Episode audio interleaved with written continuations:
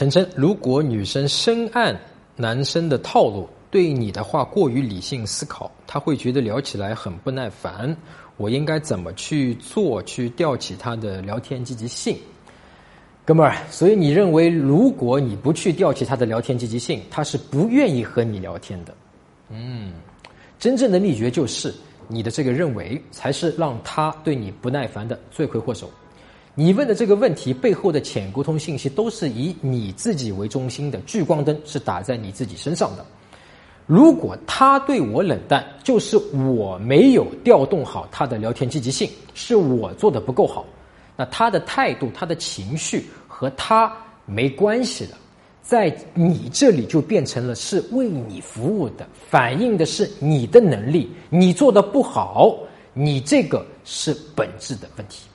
当你说如果女生深爱男生的套路，那对你来说已经否定了女生作为独立自主的一个人啊，你已经把她看成了一个有固定反应的物体。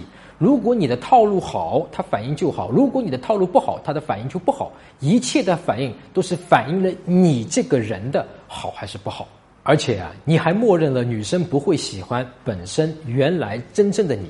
你告诉自己，你必须用套路去武装自己，女生才会喜欢啊！这是深深的自卑，这就是把聚光灯都打在了自己身上。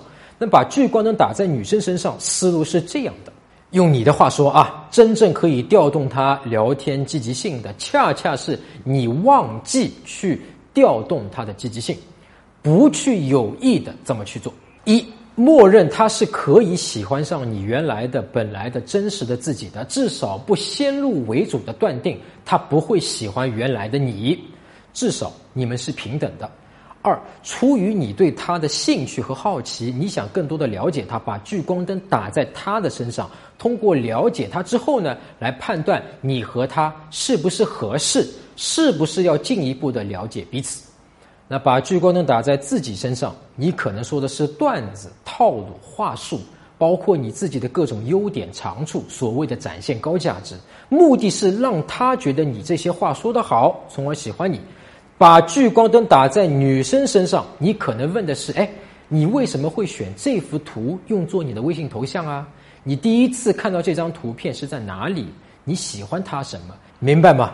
如果你明白的话呢，你就知道我已经从根子里面回答了你的问题。不明白的话呢，你现在可能还会问我要怎么去调动女生的聊天积极性，对吧？怎么用话术去方法去调动她的聊天积极性等等。